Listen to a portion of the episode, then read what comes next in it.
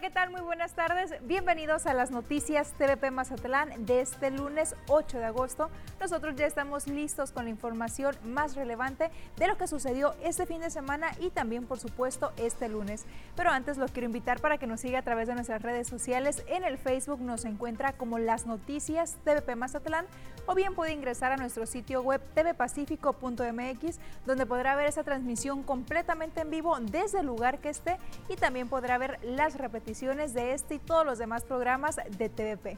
Y ahora sí, vamos con un avance de la información que le tenemos preparada para este lunes. Y es que mire, este fin de semana en el operativo que realiza Oficialía Mayor, como lo hace cada fin de semana, se levantaron 19 multas. ¿Por qué? Le vamos a decir los detalles. Y en otra información también, el secretario del Ayuntamiento de Mazatlán se reunió con las viudas de policías y tránsitos municipales. Recordemos que apenas hace unos días hicieron una, hicieron una protesta porque piden la homologación de las pensiones. Estoy más hoy en las noticias.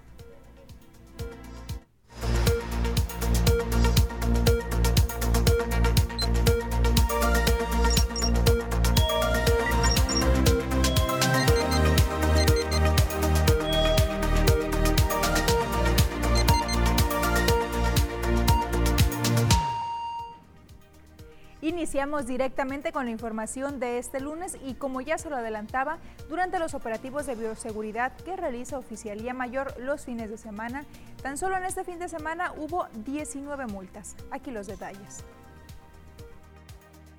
La mayoría de las multas que levantó Oficialía Mayor en Mazatlán a través del área de comercio durante este fin de semana obedecieron al comportamiento no adecuado de parte de los comerciantes durante el evento deportivo de este viernes pasado en las instalaciones del estadio de fútbol El Kraken, de acuerdo a Naila Velarde Narváez. Indicó que en total fueron 19 multas, de las cuales 10 correspondieron por no respetar los protocolos sanitarios y una de espectáculos por no tener su licencia correspondiente. Detalló que en el estadio El Kraken, durante la justa de Mazatlán contra Chivas, fue porque los comerciantes no portaban cubrebocas. Tuvimos 19 multas, la mayoría fue en el Kraken, fíjense. Hoy tuvimos muchas multas en el Kraken por el uso, bueno, no es el uso indebido, por no usar cubrebocas. En su mayoría las personas que se dedican a la venta y consumo. Entonces fueron multas en el Kraken, tuvimos una sola multa en el área de espectáculos. Además, comentó que una situación que se dio en un hotel ubicado en la zona dorada es molestia de parte de los huéspedes por la presencia de música de banda. Sobre ello, dijo que los músicos sí están respetando el horario establecido y el argumento de los hoteleros es por la certificación de esa zona de playa. El único problema que tuvimos el fin de semana fue con un hotel con una banda, fue la única queja que tuvimos ahí, pero todos los demás los hoteleros se ponen a la altura del puerto. Fíjense que ahí lo justifican con que ellos están haciendo el esquema para hacer una playa certificada. Entonces uno de los requisitos que manejan para poder certificar las playas pues es el uso de música, donde ellos solo pueden tocar hasta las 8 de la noche en, en la zona del mar. Y pues desgraciadamente era más temprano, entonces me es muy difícil sentarme con el sindicato y luego sentarme con el hotelero porque cada uno trae sus alegatos, entonces lo que voy a hacer es sentarme con ambos para poder arreglar, se tiene que arreglar la situación, Mazatlán va a dar para todos, va a dar para los hoteleros, va a dar para el huésped y va a dar para los músicos. Por otra parte, Velarde Narváez dijo que en el tema de viruela del mono, durante esta semana sostendrían una reunión con Secretaría de Salud para coordinarse en lo que se les indique. Y también tan solo en este fin de semana se rescató a cinco personas del área de playa, esto por parte del Escuadrón de Salvamento Acuático de, aquí de Mazatlán. Gustavo Espinosa Bastidas, comandante del Escuadrón Acuático de Salvavidas, informó que de estas cinco personas que fueron atendidas, dos fueron golpeadas por una fuerte ola, mientras que otro sujeto fue quien se cayó desde el malecón hasta la arena. Por fortuna, solo presentó heridas leves y no fue necesario trasladarlo a un hospital. Espinosa Bastidas exhortó a los bañistas a que acaten las indicaciones por parte del salvamento acuático, que revisen el estado del mar antes de ingresar a bañarse, que utilicen ropa cómoda y no ingresar al mar en estado de ebriedad. Agregó que los bañistas siguen sin acatar los señalamientos, ya que la hora permitida para estar en zona de playa es hasta las siete y media y no lo respetan.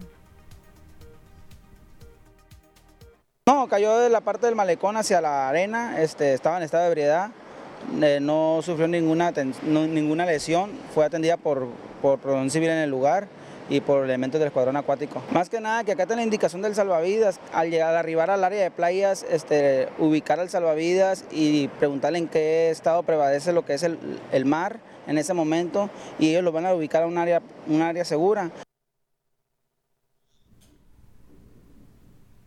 Y si de atenciones hablamos, la Corporación de Auxilio y Rescate Ángeles Verdes continúa apoyando principalmente a conductores que se pierden en el camino. Una de las atenciones que más brinda la Corporación de Auxilio y Rescate Carretero Ángeles Verdes es a conductores perdidos. Ricardo Picos Quintero, jefe de Ángeles Verdes, dijo que los operadores se siguen extraviando por no leer, principalmente, ya que exceden los límites de velocidad y cuando menos lo esperan, están en otras rúas que no los dirigen a su destino. Dijo que no se requiere más señalética en las carreteras, pero sí más conciencia y responsabilidad por parte del conductor. Uno de los más fuertes que se nos viene dando lamentablemente es, ese que la gente se nos sigue perdiendo. Se nos sigue desviando por el, porque no leemos. La verdad es que no leemos, agarramos el volante, nos ponemos a, a exceder un poquito nuestra velocidad y cuando menos piensa eh, ya está en el lugar menos indicado, ¿no? Entonces ahí es cuando tenemos la necesidad de regresarlos y decirles, ¿sabes qué? Bueno, o te podemos ubicar, te podemos ubicar, además dime para dónde vas, exactamente cuál es tu punto de destino. Yo pienso que más que todo es más falta de conciencia de nosotros como, como conductores. Yo he hecho énfasis como Ángel Verde de que que este, el conductor eso se tiene que dedicar pues a conducir. Refirió que el punto en donde más se pierden los conductores es en carreteras que conducen o desvían hacia Durango, por lo que cuentan con tres unidades distribuidas en distintas zonas para brindar el apoyo. Este punto está directamente en Durango, en el punto de Durango. La gente que va a Monterrey, que va a Durango, la gente que va a Chihuahua, la gente que va a Zacatecas, toda esa gente normalmente la desviamos desde la caseta de Nayarit. Por último, Picos Quintero recomendó a quienes viajan en caravana elegir a un líder responsable, ya que llevan la consigna de guiar y orientar a los demás conductores que les van siguiendo. Y a pesar de que ya es lunes, en el malecón de Mazatlán se puede observar a decenas de turistas que continúen llegando aquí al puerto de Mazatlán. Se trata de turistas charteros que visitan los diferentes atractivos que ofrece el puerto. Los turistas, en su mayoría provenientes de estados como Chihuahua y Durango, disfrutan de las playas de Mazatlán, suben el faro y realizan recorridos en el centro histórico de Mazatlán. Cabe señalar que el sector turístico cada fin de semana se ve beneficiado con la llegada de estas personas, sobre todo los camiones charteros que llegan a disfrutar también de unos días de descanso y esparcimiento. La mayoría de los camiones se encuentran estacionados frente al acuario, mientras que los turistas realizan en la mañana su recorrido por el malecón. Y en otra información, las ventas en el mercado Miguel Hidalgo de la colonia Benito Juárez ya se estabilizaron, esto en comparación a meses anteriores en los que se encontraban apenas en un 40%. Bernardo Osuna Zamora, presidente de la Unión de Locatarios del Mercado Miguel Hidalgo, dijo que la afluencia de turismo que hay en el puerto los fines de semana, las ventas logran incrementarse hasta un 70%. Mencionó que el mercado se encontraba en una situación difícil ya que las ventas no repuntaban como ellos esperaban. Fue hasta el mes de julio cuando éstas se pudieron estabilizar. Osuna Zamora espera que con el próximo regreso a clases y con la alta afluencia de turismo, las ventas puedan llegar a alcanzar hasta un 90%, esto por supuesto en beneficio de los locatarios. Pues a nosotros se nos refleja eh, los fines de semana, porque la gente obviamente al haber más turismo pues hay más poder adquisitivo de las personas, toda la gente que trabaja en el área turística. Entonces, pues sí, sí nos, no propiamente directamente el turista, pero, pero sí nos beneficia, porque nosotros, nuestro producto, pues lo básico aquí del mercado es, es lo de la canasta básica, entonces la gente viene y se surte para las semanas. Lo que pasa es que las ventas estaban muy bajas, ahorita están como que ya se quieren nivelar a, a una temporada normal, pues pero sí, sí nos bajaron las ventas, creo que un 40%, 30, 40. Y después de unos días de incapacidad debido a COVID-19, el alcalde de Mazatlán, Luis Guillermo Benítez Torres, hoy retomó sus actividades, dice que se encuentra bien y es un llamado a los mazatelecos. Al 100, al millón. Sí, hoy hay medicamentos, no es lo mismo 2020 que 2022. ¿eh? Hay medicamentos, hay medicamentos específicos contra el virus y rápido se muere el bicho. No que use cubrebocas nada más, que estoy al 100 listo para trabajar. También eh, las cuatro vacunas ayudaron mucho pero sí recibí antivirales específicos. No, no, la vacuna es lo más importante que hay para la salud de todos. ¿eh? La vacuna eh, de COVID es importantísima. Yo tengo cuatro, por eso estoy aquí bien. En una semana me recuperé. Alcalde ya Gracias a Dios. Y con esta información nos vamos a anuncios comerciales. Volvemos en unos minutos.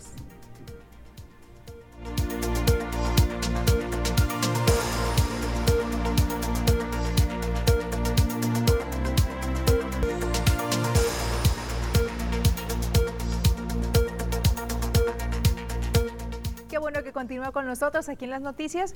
Es momento de darle lectura a los mensajes que nos hace llegar a través de nuestra línea de WhatsApp. El número aquí está en su pantalla 6692 40 44 y también está nuestro código QR que usted puede escanear y mandarnos directamente mensaje. Vamos a empezar con las de hoy. Nos dicen, buenas tardes, me gustaría reportar un bachezote por la Insurgentes y la 20 de noviembre en la colonia Juárez. Me gustaría decir que es el único, pero toda la Insurgente siempre está llena de baches. Tienes que ir esquivando esquivándolos, nos hicieron llegar un video precisamente para constatar esta situación y nos dicen a ver cuándo estrena el alcalde su máquina de baches. Bueno, pues esta es la imagen que nos hacen llegar, en la cual se observa claramente este bache y cómo los automóviles, pues algunos de ellos tienen que sacarle la vuelta, lo que representa un riesgo también. Y en efecto, como lo menciona esta persona, toda la insurgentes está llena de baches. Es un problema que tiene muchos años, únicamente tapan algunos, sin embargo, después de unos días vuelven a surgir y este representa peligro sobre todo para motociclistas porque se ve que está algo profundo. Nos dicen hoy hace 15 días que está esta fuga, ya la reporté y solo vinieron y dijeron que iban a venir con una máquina ya que tienen que cortar el pavimento, pusieron una X y ya no volvieron. Marco y marco y no me contestan. Ojalá por este medio me escuchen. Gracias por atender el llamado. Esta queja es desde el Gualamo. Saludos para todas las personas que nos ven también desde la zona rural y muchísimas gracias por seguirnos. Haremos llegar este llamado a la Junta Municipal de Agua Potable y Alcantarillado de Mazatlán porque por supuesto que es su obligación también atender a las comunidades, no solamente a la zona urbana. Y en este caso sí acudieron. Sin embargo, pues solo vieron dijeron lo que iban a hacer y ya no volvieron. Nos dicen, nos pueden ayudar con esto, no nos hacen caso, ¿de qué manera le haremos para que nos hagan caso? La calle es en plan de San Luis, entre Plutarco Elías Calles, en la colonia Francisco y Madero. Cuando se sale el canal, todas esas aguas negras se meten a las casas y vean nada más que impresionante este video.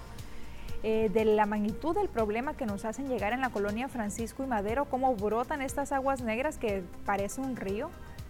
Entonces sí sería bastante importante que acudieran las autoridades correspondientes. Vean nada más las lagunas de aguas negras, debe ser insoportable el olor y además que no está pavimentado, entonces se encharca todo ahí. Repito la dirección porque creo que esto sí es uno de esos problemas prioritarios y urgentes que se dan. Es la calle Plan de San Luis entre Plutarco Elías Calles en la colonia Francisco y Madero y eso seguramente puede ocasionar enfermedades a las personas que habitan por ahí cerca. Entonces, pues desde este espacio hacemos el llamado. Vean nada más todo lo que recorre esta fuga. Bueno, pues ojalá que se le dé una pronta atención. Mm, también nos dicen son casi las 3 de la madrugada y hace como 20 minutos llegué en un taxi. Tuve que bajarme una cuadra antes de llegar a mi casa porque la gente cierra la calle y hacen su escándalo con música y no dejan dormir. Aquí de plano no hay gobierno. Hace media hora llamé al 911 y nada, siguen con su escándalo y no dejan dormir. Esto es en la calle Quirino Ordaz, en el fraccionamiento Villa Universidad en Mazatlán. Y en efecto, en muchas ocasiones la gente hace sus fiestas a altas horas de la madrugada y no hay ninguna autoridad que vaya a suspender o a hacer acto de presencia en esa situación porque cierran las calles y alto volumen. De verdad que es bastante molesto y ojalá que las autoridades tomen cartas en este asunto que se presenta todos los fines de semana en diferentes colonias de Mazatlán y sobre todo aquí en la Avenida Quirino Ordaz, que además de estas fiestas particulares, pues constantemente se realizan algunos otros festejos propios del gobierno municipal, así como también gente que va y se pone a tomar en esa zona. Ojalá, de verdad, esperamos que las autoridades verifiquen lo que pasa en esa calle y pongan orden. También nos dicen, me hacen el favor de reportar este cable que está muy colgado, ya lo reporté y no han venido. Mientras más aire hace, más se cuelga. Es en la calle principal y avenida Múnich, en la colonia Ampliación Felipe Ángeles. Y es un, es un cable que está de, de un poste de una luminaria y que, bueno, pues en efecto representa en una luminaria de alumbrado público que representa un peligro para quienes transitan por ahí. El llamado en este caso es al, a las autoridades correspondientes que retiren ese cable, que lo acomoden más bien, repito, es en la calle principal y avenida Múnich en la colonia Ampliación Felipe Ángeles. Finalmente nos dicen que en la avenida Sábalo Cerritos ayer no estaban prendidas las luminarias en una parte, había mucha gente saliendo de la playa deben fijarse bien cómo las programan. Y si no me equivoco, esas son las lámparas que inauguraron hace apenas unos meses la avenida Sábalos Cerritos, que son las lámparas eh, parecidas, bueno, más bien igual a las que están en la avenida Carlos Canseco y también en el Malecón. Nos señalan que en una parte no estaban prendidas y que había gente transitando por ahí. Bueno, pues habría que verificar con servicios públicos qué es lo que está pasando, porque pues sí, son necesarias, sobre todo en esa zona. Y también nos dicen, envió estas fotos, son del Tianguis de la Colonia Juárez, que se pone los domingos. Nuevamente, falta alumbrado público, ojalá se pueda hacer algo y nos envíen una fotografía en la cual pues se ve que, no hay alumbrado público. Así que nuevamente a servicios públicos municipales esta situación que tanto afecta a todos los mazatlecos, la falta de alumbrado público. Y nosotros, como todos los días, agradecemos mucho su confianza por hacernos llegar sus mensajes. De verdad tratamos de darle el seguimiento correspondiente. Anuncios comerciales y volvemos.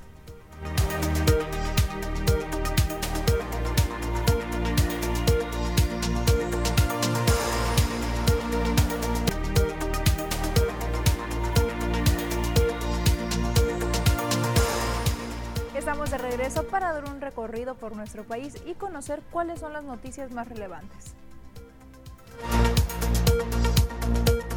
Luego de sustituir el Programa Nacional de Posgrados de Calidad con 30 años de operación en el país por el llamado Sistema Nacional de Posgrados, un radical viraje de timón planteado desde el 2019, finalmente oficializado el pasado 27 de junio por la titular de la dependencia, María Elena Álvarez, el CONACIP ha provocado una nueva estela de confusión e incertidumbre, esta vez en torno a la educación de posgrado, hecho que ha detonado tanto la inquietud como críticas entre miembros de la comunidad académica nacional. El panista Ricardo Anaya propuso fortalecer al INE y al Tribunal Electoral para impedir que el presidente Andrés Manuel López Obrador se quede a la mala en el poder. Con un video, el ex candidato a la presidencia alertó del riesgo que entraña para la democracia la desaparición del INE, anunciado por el presidente López Obrador.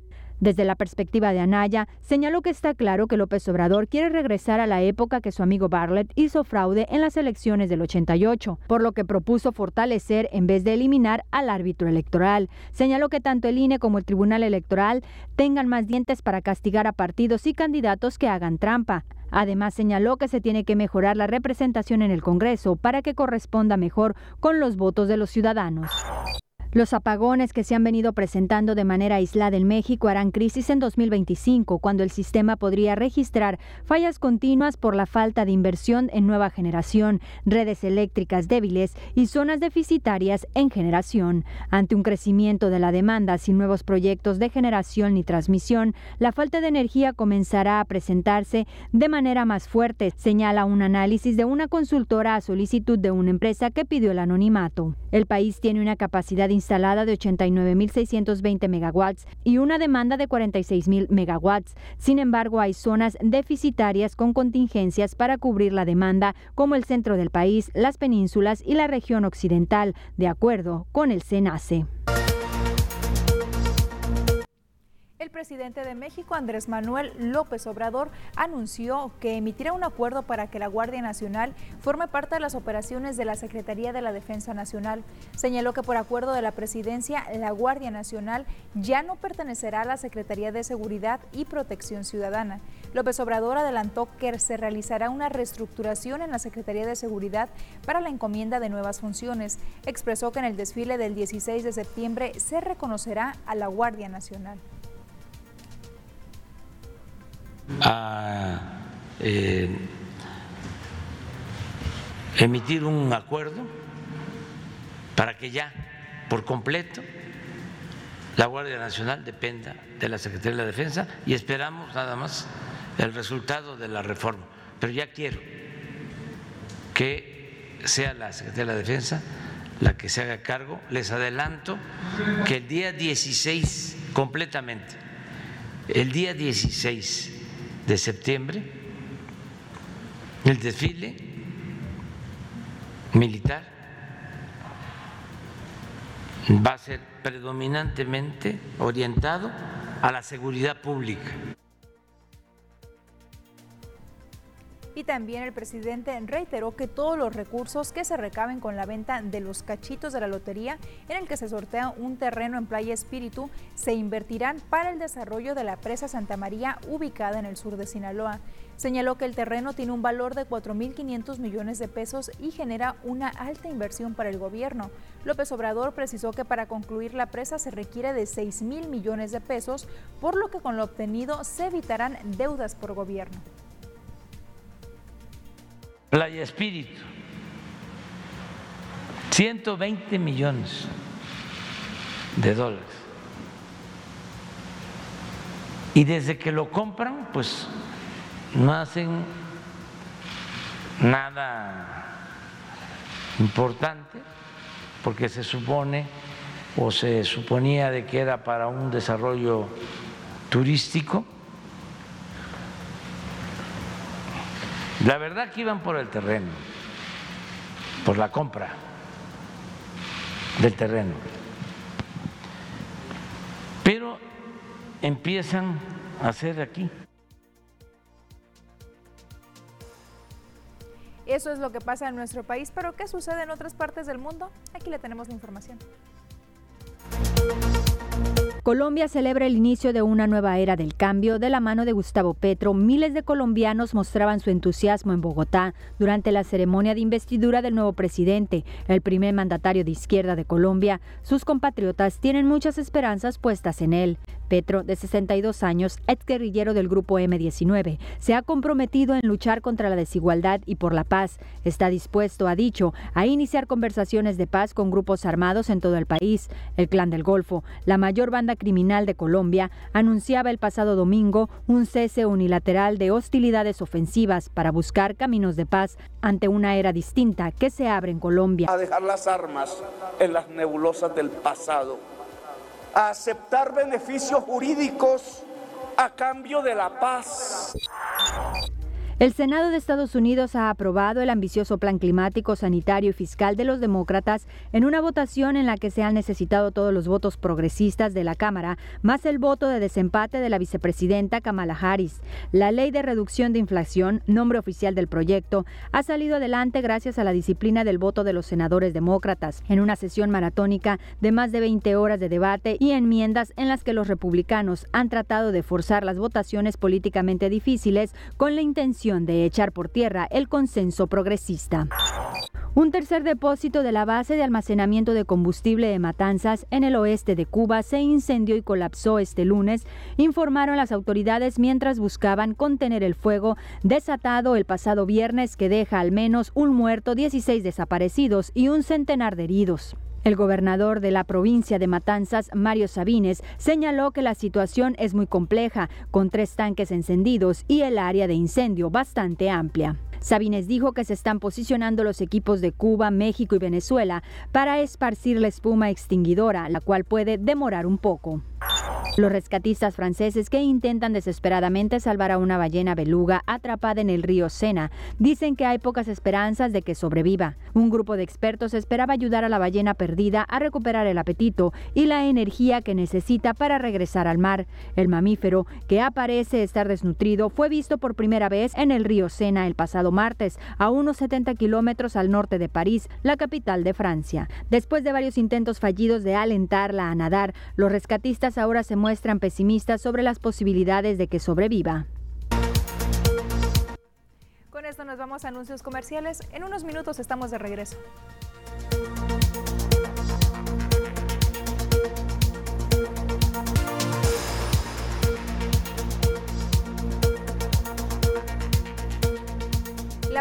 Del COVID-19 trajo con ello una crisis económica a nivel mundial y se espera que sea hasta dentro de cinco años más cuando se dé una verdadera recuperación económica. Según el Colegio de Abogados de Mazatlán, mostrando datos del Producto Interno Bruto, se prevé que la recuperación económica del país se haga notar en un promedio de cinco años más. José Luis Ureña Lizárraga, presidente de dicha organización, señaló que con la llegada de la pandemia por COVID-19, este se vio afectado con un decremento del 8.2%. El contador mencionó que fue en este 2022 cuando se alcanzaron los niveles de hace tres años, pero le atribuyó a que la población aumentó y que sería hasta 2027 cuando las cifras sean realmente equivalentes. Y luego viene la pandemia y tenemos un decrecimiento del 8.2 y así sucesivamente nos vamos recuperando. Entonces dice, ¿cuándo vamos a llegar a los niveles del 2018? En el 2022 apenas estaríamos llegando a los niveles del 2018. Sin embargo, la población va creciendo. Entonces, en ese sentido, hay más demanda del Producto Interno Bruto. Entonces, en realidad, ¿cuándo vamos a llegar a los niveles del 2018? En el 2027. Ureña Lizárraga añadió que una de las estrategias que se deben de tomar en cuenta para que esto suceda es la formalización de las empresas, pues recordó que actualmente el 64% de las personas económicamente activas se encuentran laborando en la informalidad, lo que significa una menor recaudación. Con esto último insistió que llevando a cabo estas acciones aumentaría la carga tributaria, debido a que el citado porcentaje representa alrededor de 20 millones de contribuyentes en el país, además de que estas mismas pudieran obtener mayores beneficios en materia fiscal. El caso de un robo que se dio en una habitación de conocido hotel de Mazatlán contra la diputada local de Morena, Almendra Negrete Sánchez, ya fue vinculado a la vicefiscalía, informó Martín Guadalupe Medina Artur. El secretario del Consejo de Seguridad Pública en Mazatlán lo calificó como un hecho lamentable en donde aclaró que rápidamente se le dio el debido seguimiento con las autoridades correspondientes. Señaló que es que este debe funcionar como un signo para que los dueños o encargados de los centros de hospedaje refuercen la atención e implementen dentro de sus espacios para este tipo de situaciones. Medina Artur recordó que los elementos de la Secretaría de Seguridad Pública no pueden acceder a los hoteles, por lo que tratarán de crear una coordinación con la vigilancia interna de las empresas de ese giro. Mira, fue un hecho lamentable, afortunadamente pues rápido le dieron un seguimiento, ahí por seguridad pública también. Ahí el hecho ya se pasó a la, a la vicefiscalía, al cual está dando seguimiento y en su momento oportuno pues también le estaremos informando sobre ese hecho. Eso viene para que también los dueños de los hoteles vengan a reforzar un poquito más en seguridad. Acordémonos que seguridad pública no puede entrar a un hotel, pero ellos también tienen su seguridad interna privada, la cual se van a hacer este, vamos a tratar de que haya mejor coordinación entre la seguridad interna con la seguridad pública.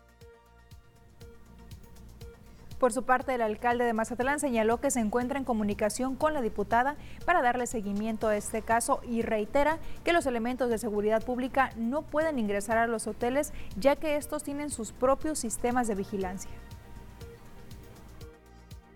Mire, la verdad es que le hemos ayudado en todo porque ella venía en plan de trabajo, le conseguimos hospedaje, todo, y le robaron dentro del cuarto del hotel. Una aclaración al público y a ustedes, que son los que informan. No es competencia de la ciudad ni de la policía municipal cuidar al interior de los hoteles. Ellos tienen su propia seguridad. A menos que ellos nos soliciten, nosotros entramos a proteger. Entonces, ya hablamos con el hotel, ya hicimos la denuncia también Estamos buscando a ver si encontramos sus cosas. Pero no es de la ciudad, lo dejo muy claro porque ahí cargan la mano. Tírenle al químico, tírenle al químico y cada día vamos mejor. Y para el presidente de Canaco en Mazatlán, Roberto Lem González, este hecho no afecta la imagen del destino. Pues mira, es lamentable la verdad que sucedan estos hechos. Hay que brindarle seguridad al turista, hay que protegerlo, hay que apapacharlo y la verdad, este, y pues ya las, las personas o los, los administrativos de este hotel pues tomarán cartas, harán las investigaciones correspondientes y tomarán las cartas en el asunto. Ojalá y pongamos este, nuestra, nuestro grano de arena para que el turista se sienta en Mazatlán como en su propia casa. Esa es la misión de nosotros. Sin embargo, eh, consideramos nosotros que no afecta al destino. Lo mejor sería lograr detectar en dónde y cómo se dan los hechos, sí, para poder evitarlos en lo posterior. La semana pasada le dábamos a conocer que un grupo de viudas de policías y tránsitos municipales de Mazatlán se manifestaban en el puerto porque exigían lo que consideran sus derechos, la homologación de pensiones. Se dijo que iban a sostener una reunión con las autoridades municipales y esa primera reunión se dio el día de hoy. Tras las negociaciones que ya se están dando y el estudio a cada uno de los expedientes de viudas de policías y tránsitos jubilados en las mesas de trabajo, se estará realizando con apoyo de Cabildo una modificación presupuestal, informó el secretario del Ayuntamiento de Mazatlán, Edgar González Atarain. Este lunes se llevó a cabo la primera mesa de análisis y estimó que para la última quincena de agosto ya se estaría dando el pago de los beneficios con retroactivo desde julio del año pasado, fecha en la que se dio el decreto 645 de la Ley de Seguridad Pública en el estado de Sinaloa. Concluir esta semana de la parte jurídica. Luego de ahí pasará a la parte de la presupuestación y luego la parte del cabildo. En ese sentido nos vamos a ir sin ningún problema. Nosotros calculamos que eso la próxima semana más o menos los regidores y, nosotros estamos calculando ya tendremos el cálculo de cuánto impactaría.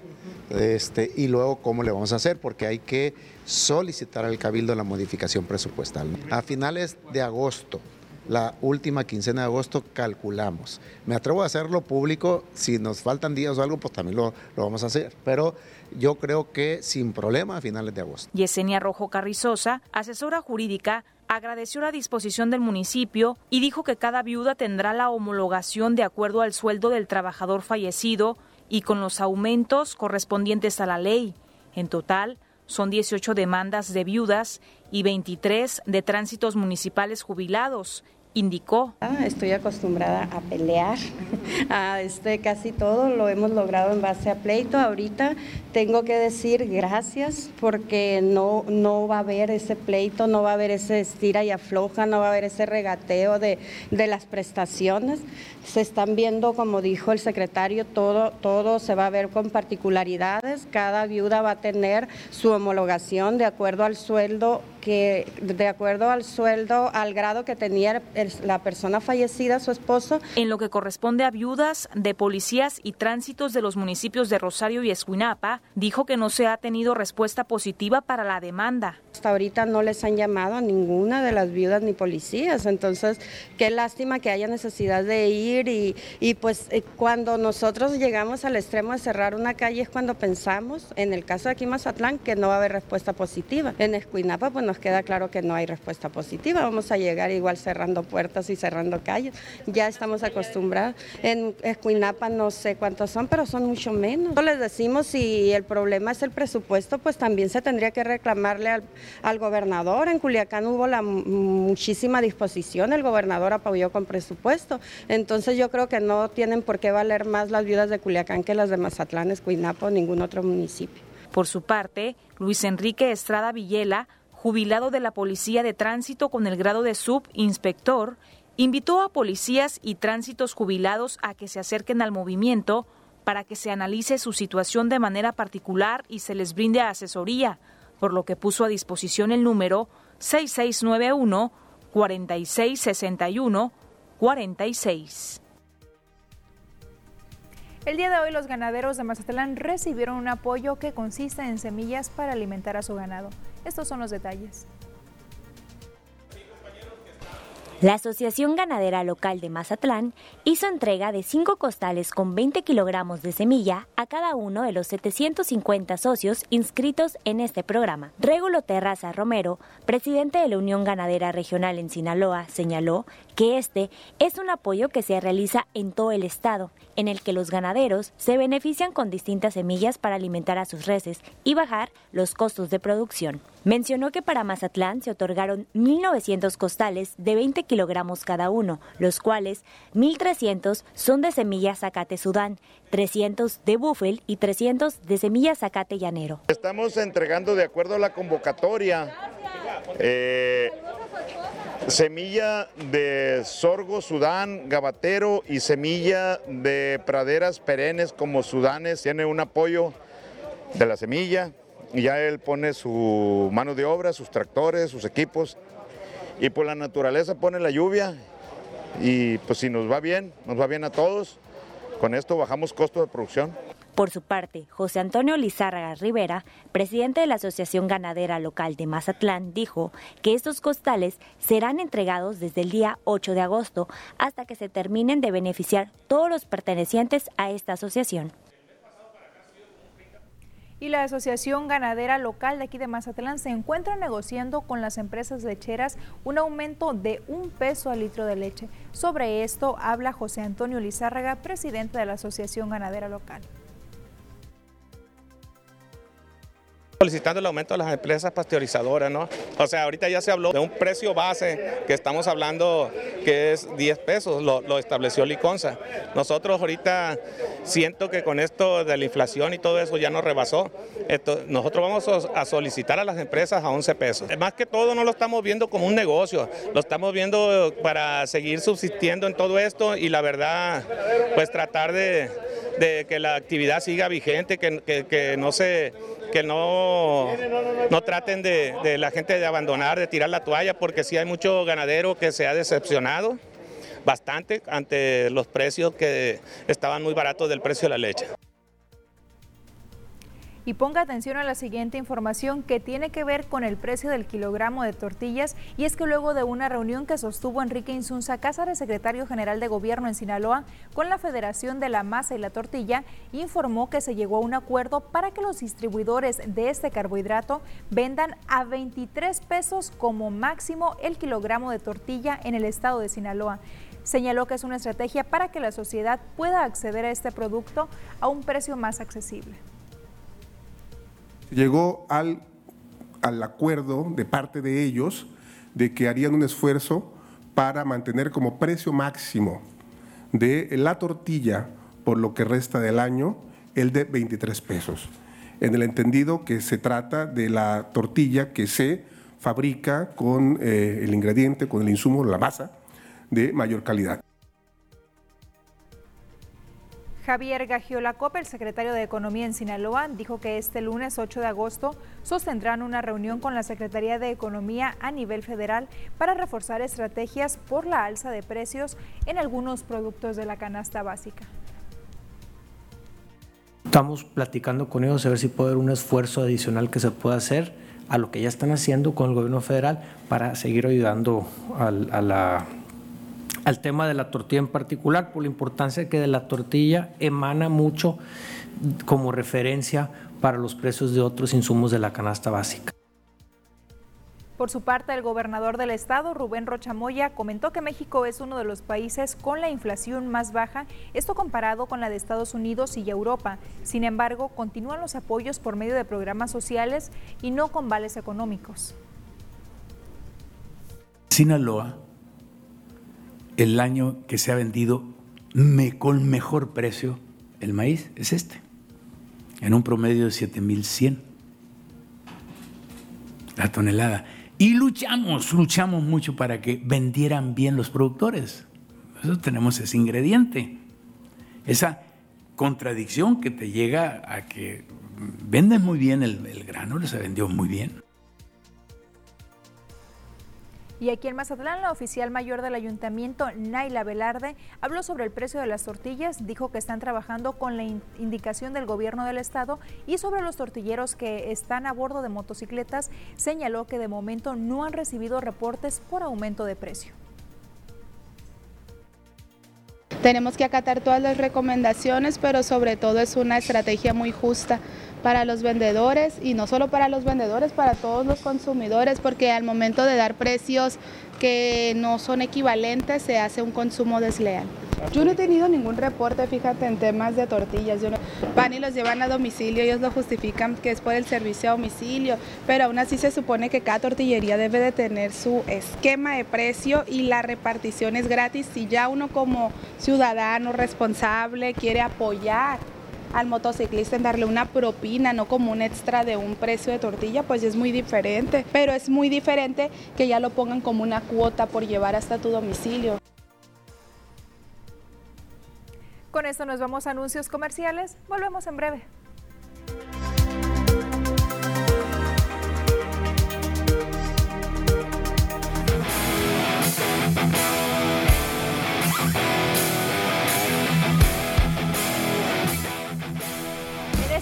Semana es importante conocer la información de los deportes. Ernesto, todo lo que sucedió el fin de semana. Muy buenas tardes. ¿Cómo estás? Muy buenas tardes. Pues buenas noticias, ¿no? Ya hacían falta buenas noticias para el fútbol y, aquí se las presentamos. Después de mucho tiempo. Después de varias jornadas, por fin llegó la victoria.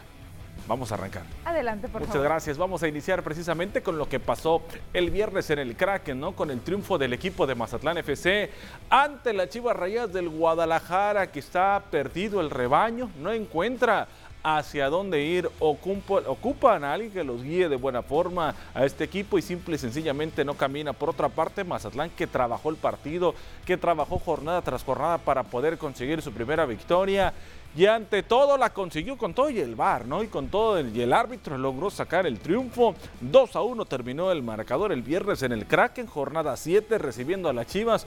Una lluvia fuerte que la que estuvo cayendo y aún así lograron sacar adelante el partido después de 45 minutos muy disputados.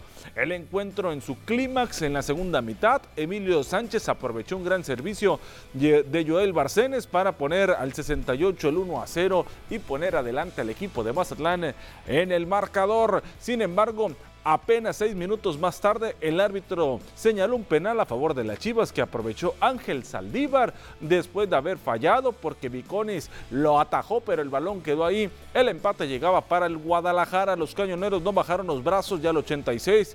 Encontraron el primero en su trabajo en un tiro libre directo, donde Nicolás Benedetti pisó el balón. Osvaldo Alaniz lo prendió con potencia para vencer al guardameta rival. Después lo guardaron la ventaja para el equipo de Mazatlán. Se la llevó dos goles a uno, tres puntos para los mazatlecos, subieron en escalón. En la tabla general, el equipo de Gabriel Caballero ya llegó a seis unidades en este torneo, el conjunto de Mazatlán. Y ahora, pues a pensar en su siguiente rival, que serán los Esmeraldas de León. Escuchamos a Gabriel Caballero después de la victoria ante las Chivas. Eh, tuvimos bastante llegada después, ya tuvimos esa eh, intención de, presionar, de, tratar de, ser verticales, eh, de encontrar el arco, lo hicimos y creo que ya el segundo tiempo, con el pasar de los minutos, que, se van abriendo los espacios, que, ya la humedad, el calor, el agua y todo empieza a, tener, a ser factor Creo que el equipo eh, siguió insistiendo, encontramos el 1 a 0 una muy buena jugada, eh, nos empatan eh, con, un, con un penal, y, pero no dejamos de insistir. Y bueno, después de, ese empate tuvimos un hombre de más, pero a veces se complican los partidos cuando tenemos un hombre, cuando un equipo tiene un hombre de más por, por la forma en la que se pueden llegar a defender. Pero insistimos y le buscamos toda la forma y bueno, lo conseguimos con un tiro libre. Más de los resultados que se dieron en la jornada, cómo se estuvieron presentando el Atlas y la victoria ante Querétaro, Mazatlán la victoria ante Chivas, el Monterrey 5 a 1 le ganó al León. ¿Qué le está pasando al León? No? 5 por 1 terminó el marcador. Deja tú el León. El Cruz Azul 4 por 0 perdió Cruz Azul ante Santos Laguna. 4 a 0 fue el resultado final. Toluca 3 a 1 derrotó a los Cholos de Tijuana. Toluca anda bien, por cierto. Atlético San Luis no pudo con Necaxa. 2 a 1 el marcador. Pachuca derrotó a Tigres 2 por 0. Terminó también un equipo que anda bien como Pachuca y Tigres que tropieza. América por fin gana. Las Águilas del la América, otro de los equipos que no habían ganado ganado 2 a 1, terminó el marcador y el partido que, se, que queda reprogramado Puebla contra Pumas. ¿Por qué? Porque los Pumas jugaron contra el Barcelona. Ahorita le cuento cómo quedó ese resultado. Pero ahí están las cosas de la jornada. Ahora vámonos con la Liga MX femenil. ¿Qué pasó en la Liga MX femenil con el equipo de Mazatlán femenil? Les recordamos que el último partido que tuvieron en casa lo ganaron, consiguieron la victoria y ahora pues el equipo de Mazatlán empató contra el conjunto de Querétaro. 2 a 2 terminó el marcador y el equipo femenil ya subió hasta el escalón número 13, 13-14 de la tabla general, ¿no? Por ahí anda el equipo de Mazatlán femenil buscando sumar puntos. De los últimos seis puntos disputados han ganado cuatro, ¿no? Fabiola Santamarina, quien fue la jugadora del partido tras marcar un doblete dirigida por Carla Rossi por parte del equipo de Querétaro, pues ayudó a sumar un punto 2 a 0, lo ganaba Querétaro el partido. Por su parte, Mazatlán, Olga Trasviña y Melissa Ramos Meligol fueron las anotadoras por parte de las cañoneras para la jornada 7. Querétaro visita a Pachuca en el Estadio Hidalgo, mientras que Mazatlán el próximo lunes, en una semana, estará recibiendo a Tigres, a Tigres Femenil, eso en la jornada 7. Vámonos con lo que pasó en el Camp Nou, en la casa del Barcelona porque el equipo de los Pumas iba y visitaba al Barça para eh, verse las caras por el trofeo John Gamber. Al final de cuentas, pues los Pumas no metieron ni las manos, ¿no? no metieron ni las garras, no aparecieron los Pumas. De lo contrario, se llevaron seis goles, seis goles, seis a cero terminó el partido. Lo ganó el Barcelona. No, a medio gas el Barcelona le metió seis le hicieron ahí una entrega, un homenaje a Dani Alves, es jugador del Barcelona. ¿Quiénes metieron los goles? Al equipo de los Pumas, quienes se encargaron de destrozar la portería de los Pumas. Andrés, de Andrés Lelini, el director técnico que no pudo hacer nada. Robert Lewandowski, a los dos minutos anotaba el primero. Pedri con doblete al minuto 4 y el 19. Osmane Dembélé al 9 también marcó goles. Abumellán al 49 y Frankie, Frankie de Jong al 84 fueron los encargados de pues anotarle los seis goles al equipo de los Pumas que se vienen con las manos vacías y además goleados. Vámonos con información de Liga Mexicana de Béisbol porque arranca el playoff de la Liga Mexicana de Béisbol y parte de este playoff lo vas a poder ver a través de la señal de TVP, así que no te lo puedes perder. La zona norte, ¿cómo queda la zona norte en el playoff? Rieleros de Aguascalientes estará enfrentándose a los Toros de Tijuana, Algodoneros de Unión Laguna, Tecolotes de los dos Laredos y Sultanes de Monterrey ante Acereros de Monclova. La zona sur, el Águila de Veracruz se estará enfrentando a los Diablos Rojos del México, Tigres de Quintana Roo ante los Olmecas de Tabasco y los Leones de Yucatán se verán las caras ante los Pericos de Puebla. Por la señal de TVP también vas a poder disfrutar estos partidos. Tendremos como local al equipo de los Tijuanes, eh, de, al equipo de los, de los Toros de Tijuana. El día de mañana juega Tijuana, el, el día miércoles también lo estará haciendo contra Aguascalientes por TVP, lo vas a poder disfrutar. 12 y 13, 14 de agosto, los Sultanes de Monterrey enfrentando Monclova también por la señal de TVP y de nueva cuenta 16 y 17 de agosto Aguascalientes y Tijuana se verán las caras. Esto por la señal de TVP, no te lo pierdas, el, el playoff de la Liga Mexicana de Béisbol. Y ya para cerrar la información deportiva en materia local, lo que se da a conocer acá en el puerto de Mazatlán hoy por la mañana referente a lo que es precisamente el béisbol en conferencia de prensa, la Asociación Nacional de Beisbolistas Senior, eh, Anabéis, anunciaron la realización de dos torneos en el segundo semestre de este 2022 con sede en el puerto de Mazatlán. El primer torneo se llevará a cabo es el nacional de la categoría 60 y más, el cual tiene contemplado llevarse al cabo del 27 al 30 de octubre. Este se llevará a cabo del 27 al 30 de octubre.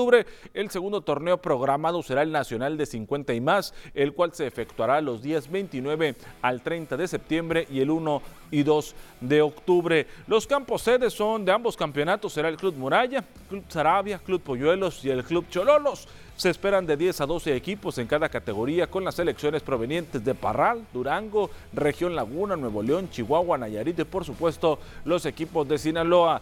Podrán tener, podrán contar con un mínimo de 16 jugadores y un máximo de 25 en la categoría 50 más, 50 y más podrán contar con cuatro peloteros es profesionales, así que así están las cosas en, en este campeonato Anabéis en dos categorías que estará celebrándose acá en el puerto de Mazatlán. La información deportiva, lo más relevante hasta el momento en este espacio de las noticias, se lo presentamos aquí con los deportes. Kenia, la información. Muchísimas gracias Ernesto. Y mira, como lo adelantábamos, qué bueno Mazatlán que ya tiene, que ya tiene estos puntos y esperemos que le sirva de motivación para los siguientes partidos. Se viene un partido complicado, se le vienen todavía partidos complicados al equipo de Mazatlán, pero no es fácil, ¿no? Al final de cuentas, si quiere sumar, todo va a ser difícil. Sí, tiene que esforzarse. Exactamente. Muchísimas gracias Ernesto. Gracias Con esto nos vamos a anuncios comerciales y en unos minutitos estamos de regreso.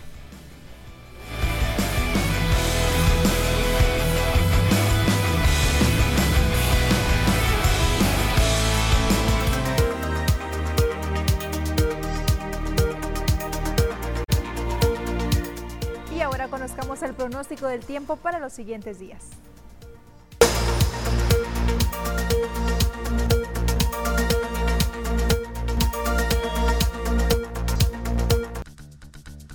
Hola, ¿qué tal? Y buenas tardes. Gracias por seguir acompañándonos. En este lunes comenzamos una nueva semana y nosotros estamos listos con el reporte meteorológico, primeramente para conocer las temperaturas actuales en algunos puntos importantes del país. Y comenzamos ya como siempre en la frontera en Tijuana. El día de hoy tenemos una condición de cielo despejada con 28 grados. En La Paz se mantiene más nublado con 32 grados, Guadalajara con 27, Acapulco caluroso con 31 grados y Ciudad de México se mantiene más soleado con 23 grados. Pasamos a conocer las temperaturas actuales aquí en nuestro estado, en Sinaloa y qué tenemos para el resto de la semana, comenzando en el puerto de Mazatlán. Actualmente se mantiene mayormente nublado y se mantiene la condición de cielo nublada para el resto de la semana. Mañana martes se prevén lluvias, las máximas que van a variar en 32 y 33 grados en Mazatlán. Ya en el sector de Culiacán actualmente se mantiene mayormente nublado y se mantiene la misma condición de cielo nublada en lo que resta de la semana. Martes, el día de mañana, se prevén precipitaciones, las máximas que van a variar entre los 34 y los 36 grados en Culiacán. En el sector de Guamúchil, esta tarde se mantiene más calurosa con 37 grados. Aquí también tenemos precipitaciones para el día de mañana, las máximas que van a variar entre los 33 hasta llegar a los 37 grados centígrados en Guamúchil.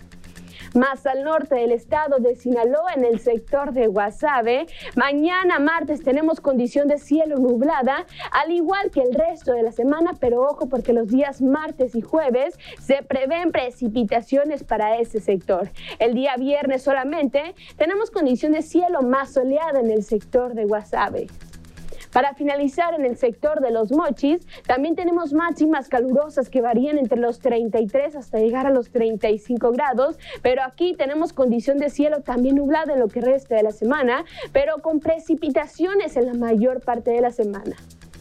Respecto a la fase lunar, nos mantenemos aún en cuarto creciente, la salida de la luna a las 17 horas con 7 minutos, la puesta de la luna a las 3 horas con 45 minutos, la salida del sol a las 6 de la mañana con 41 minutos y para finalizar, la puesta del sol a las 19 horas con 49 minutos. Hasta aquí el reporte meteorológico, espero que tengan una excelente tarde.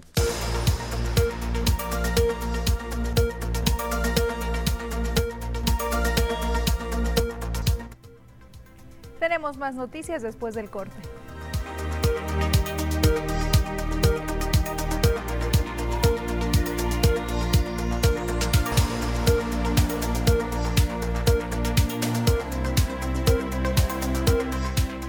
Están por entre- entregarse los 903 mil uniformes escolares para las y los estudiantes del nivel básico del estado de Sinaloa para el próximo inicio de clases. Esto lo dio a conocer el secretario de Economía en la entidad, Javier Gagiola Coppel. Señaló que los uniformes solamente traerán el logo del estado de Sinaloa, no tendrán marcados ninguna insignia de partido, ni los uniformes ni el calzado. Dijo que el canje de los vales va a iniciar a partir del 15 de agosto, una semana previa al inicio del ciclo escolar, para que los padres de familia y tutores tengan la oportunidad de acudir a recoger los uniformes escolares. Por su parte, el gobernador Rubén Rocha Moya le dijo a Gagiola Coppel que se organizara para el inicio de clases del próximo año porque tendrán que entregar los uniformes directamente en la casa de los sinaloenses. Incluso, incluso voy a hacer un compromiso y te responsabilizo, por favor, Javier. Para el próximo año quiero que los uniformes lleguen al hogar de los chavos, ¿de acuerdo? Desde ahora trabajen con la digitalización necesaria para traer eh, la información de domicilios, de todo eso. Yo sé que tú ya tienes algo así, para que las cajas, las esas, lleguen los uniformes y no tengan que ir los padres a hacer cola en los puntos de... Hoy no lo pudimos hacer porque no tuvimos el tiempo, pero hoy sí lo tenemos. Mientras tanto, el secretario de Salud en Sinaloa, Cuitlagua González Galindo, informó que de las seis personas que han acudido en los últimos meses a instituciones médicas para ser atendidas por cuadros de golpe de calor, lamentablemente de esas seis, cuatro han fallecido. Precisó que tres de ellos eran personas indigentes y tenían enfermedades agraviantes. La cuarta persona se trataba de un joven menor de 30 años que era trabajador de la construcción en Culiacán. Golpes de calor tenemos cuatro. Fallecimientos. Así es. Y en, en ese sentido solamente hay una persona que tenía menos de 30 años, era un trabajador de la construcción. En el, las otras tres personas eran eh, personas indigentes. Incluso una persona tenía enfermedades hepáticas.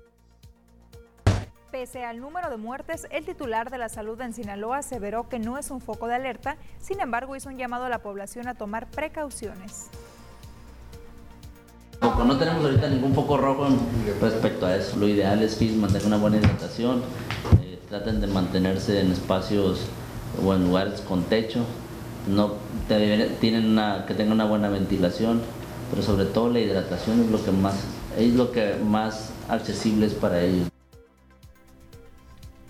Y en lo que corresponde a Mazatlán, particularmente en la Cruz Roja, no ha habido atenciones por golpes de calor, pero sí por deshidratación. En el mes de julio se registraron dos atenciones de deshidratación por parte de la Cruz Roja. Así lo dio a conocer el coordinador de socorros de esta corporación, Abimelec Gómez Sánchez. Dijo que por las altas temperaturas que se presentan en esta temporada de verano, las personas suelen presentar mareos, boca seca, presión baja y dolores de cabeza. Sin embargo, si hay un desmayo, su presión arterial disminuye y pues requiere una ambulancia, el cual lo trasladamos al Hospital de Cruz Roja donde está atendido. Gómez Sánchez señaló que por fortuna no se han atendido a personas con golpes de calor, por lo que recomienda hidratarse, evitar exponerse al sol de 11 de la mañana a 4 de la tarde, ya que a esa hora la temperatura es muy elevada manejados como tal golpe de calor, sino como, un como cuadros de deshidratación. Eh, los pacientes eh, presentan, no han llegado a presentar los síntomas todavía de, un golpe de calor. Hidratarnos durante todo el día, evitar hacer eh, ciertos deportes en el sol entre horarios de 11 de la mañana a 5 de la tarde.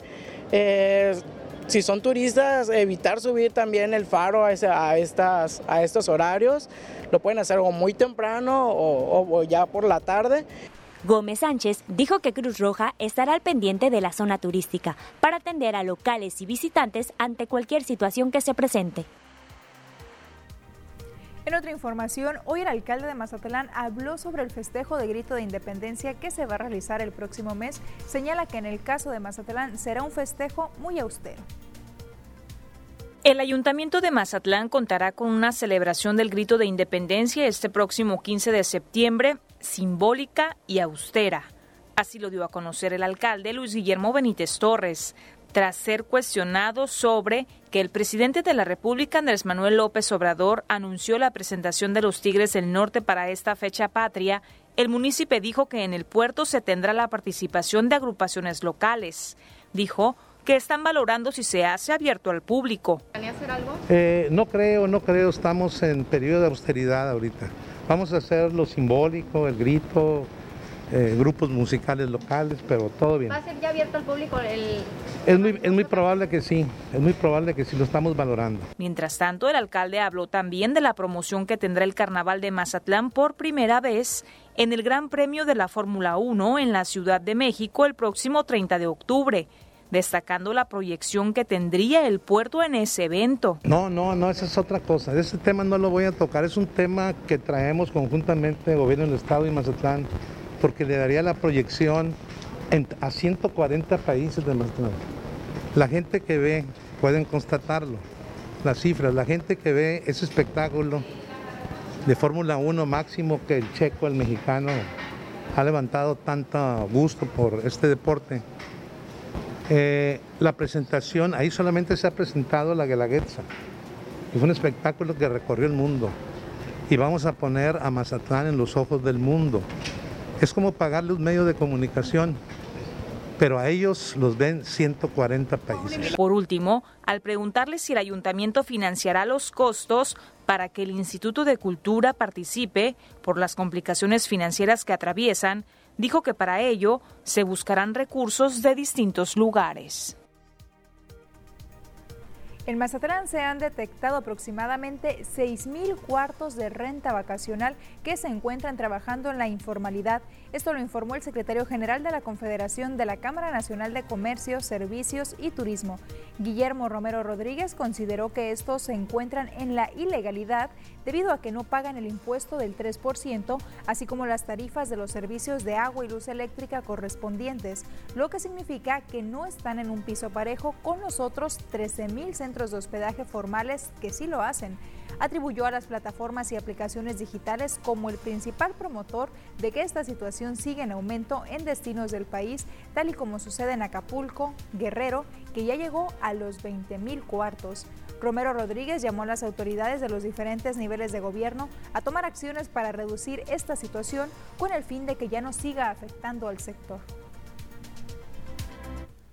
En día tenemos 13.000 unidades habitacionales para centros de hospedaje en Mazatlán, Sinaloa, por darles un ejemplo, los cuales este, están en la formalidad, pero nos encontramos también que tenemos un problema en negocios que están en la informalidad, en la ilegalidad. Estamos casi llegando ya a las 6 mil unidades de rentas vacacionales nada más en Mazatlán. No están en un piso parejo como los formales, no pagan el impuesto a promoción, no están pagando tampoco las tarifas de agua y, CFE, o sea, el tema de la luz eléctrica. Eh, la mayor parte directamente son las aplicaciones, las plataformas este, digitales, que son las que promueven este tipo de actividades, pero son ilegales porque no están pagando impuestos. Con estas noticias nos vamos a una pausa comercial. Volvemos en unos minutos. Música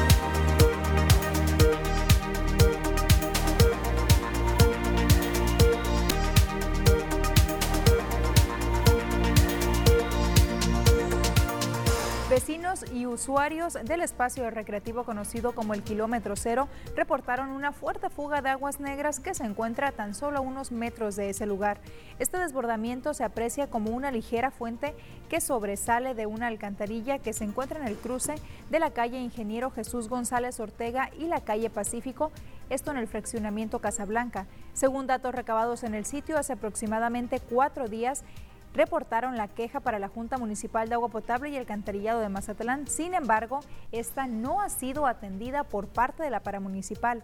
Hacen el atento llamado a las autoridades correspondientes en el que exigen que ésta sea arreglada lo más pronto posible debido a los desagradables olores que perciben cuando hacen uso del parque, además de que temen que se vuelva un problema de salud pública.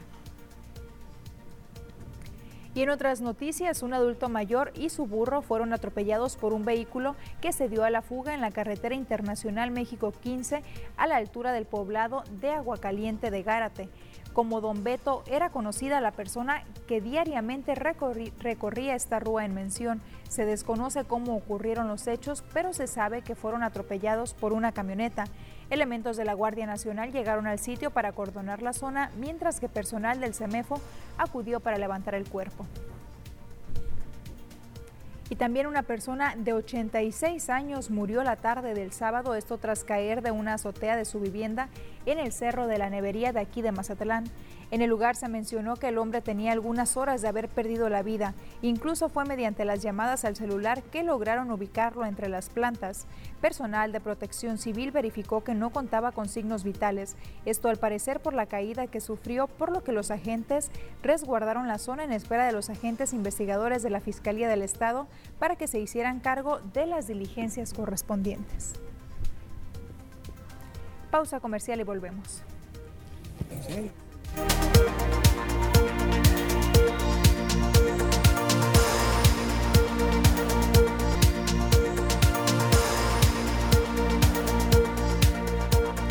Diana Zambrano nos tiene preparada la siguiente información.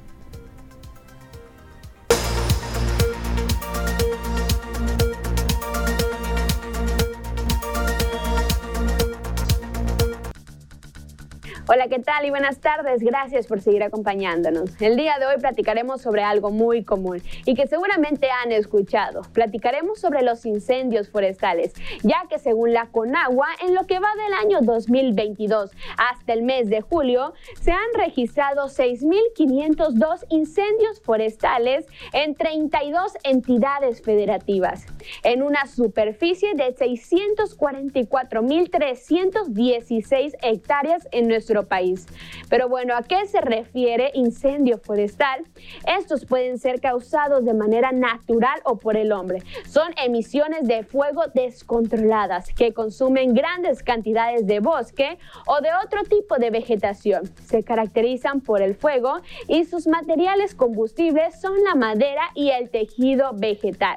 Una causa natural pudieran ser los rayos del sol en condiciones extremas, aunque hay que destacar que la mayor parte viene de las acciones humanas y esta es una de las principales causas de pérdidas de los ecosistemas. Y como dato, el peor año para México en este tema fue en el año de 1998 con casi 14 mil incendios forestales y en el año de 2011 con casi 10 mil incendios forestales. Y bueno, hasta aquí el tema del día de hoy. Los invito a seguir acompañándonos durante nuestra programación.